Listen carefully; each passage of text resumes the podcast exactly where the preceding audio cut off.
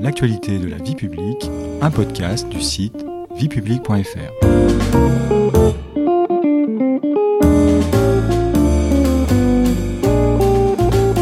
Bonjour à tous, bonjour Stéphanie. Bonjour Patrice. Au sommaire de ce troisième épisode de notre série consacrée au municipal, les compétences de la commune. Nous allons nous intéresser aujourd'hui précisément aux compétences de la commune au regard de celles des autres collectivités territoriales, le département et la région.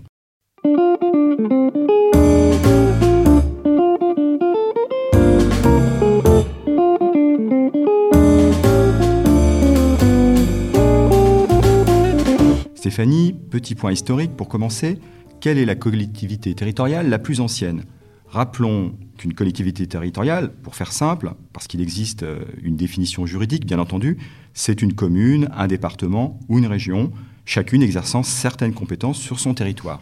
Eh pour répondre à votre question, Patrice, quelle est la collectivité territoriale la plus ancienne? Eh bien, ce sont les communes. Puisqu'on en est au petit rappel historique, avant la Révolution de 1789, le territoire français était découpé en paroisses, c'est-à-dire des circonscriptions ecclésiastiques gérées par l'Église. Ces paroisses étaient les ancêtres, en quelque sorte, des communes. À la Révolution, les révolutionnaires ont remplacé ces paroisses par des communes ces communes correspondent à des territoires qui sont les plus petits par rapport aux départements et aux régions. Et la commune est donc la collectivité territoriale la plus proche des citoyens. Au niveau du territoire, la commune correspond à la dimension la plus locale géographiquement parlant. Il y a une proximité évidente avec les citoyens. Comment les compétences sont-elles réparties entre les différentes collectivités territoriales? Communes, départements, régions Comment décide-t-on que telle compétence sera attribuée à la commune et que telle autre le sera au département ou à la région? Disons d'abord que les collectivités territoriales sont liées entre elles. Une commune est dans un département qui se situe dans une région. C'est un peu le principe des poupées russes. Mais pour autant, une collectivité territoriale ne peut pas exercer de tutelle, c'est-à-dire un pouvoir de dépendance sur une autre. C'est ce qu'on appelle le principe de libre administration qui est inscrit dans la Constitution. Hein. Ce principe signifie aussi que l'État lui-même ne peut pas exercer de tutelle sur les collectivités territoriales. Alors concrètement, comment sont définies les compétences de la commune? La commune a une capacité d'intervention générale, sans qu'il soit nécessaire que la loi énumère ses attributions.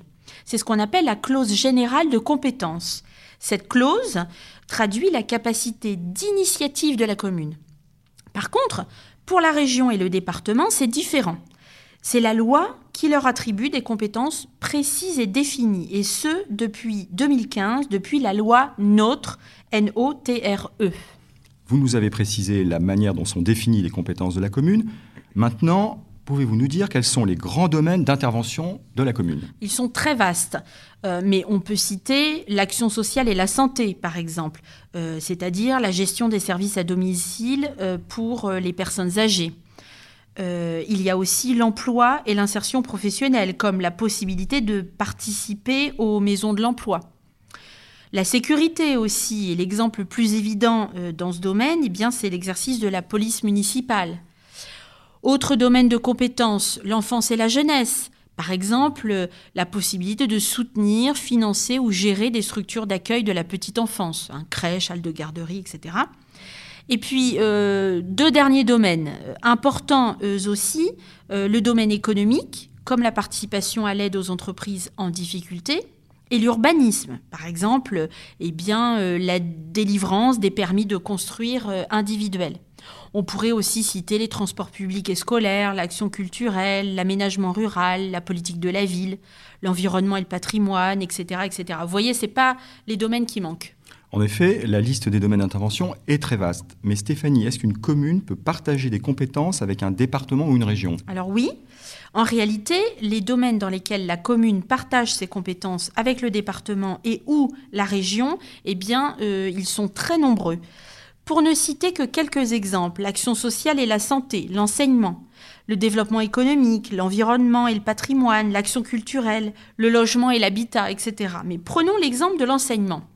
Eh bien, c'est la commune qui a la responsabilité de la construction et de la gestion des écoles maternelles et élémentaires, mais c'est le département qui a en charge les collèges. Et les lycées, eh bien, eux, sont, sont gérés par la région. Il existe un échelon situé au-dessus de la commune, mais qui n'a pas pour autant le statut de collectivité territoriale, c'est l'EPCI, n'est-ce pas? Est-ce que la commune peut transférer des compétences à l'EPCI Dites-nous en plus. Oui, absolument, Patrice. Il s'agit de l'établissement public de coopération intercommunale, l'EPCI. Mais comme vous le disiez, il ne s'agit pas d'une collectivité territoriale, mais d'un établissement public. C'est donc euh, très différent du département et de la région. Au cours des dernières années, la quasi-totalité des communes se sont regroupées dans un EPCI dit à fiscalité propre. Ce processus est accompagné d'un transfert de compétences des communes vers ces EPCI. Mais nous consacrerons l'épisode 4 à ce sujet, n'est-ce pas Patrice? Effectivement, Stéphanie, le prochain épisode sera consacré à l'intercommunalité.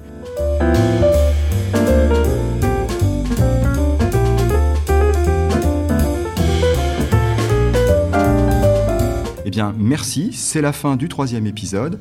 Vous pouvez vous abonner à tous nos podcasts sur les plateformes habituelles et également les retrouver sur nos réseaux sociaux. Et pour en savoir plus, rendez-vous sur notre site internet. À très vite. Au revoir à tous, au revoir Patrice.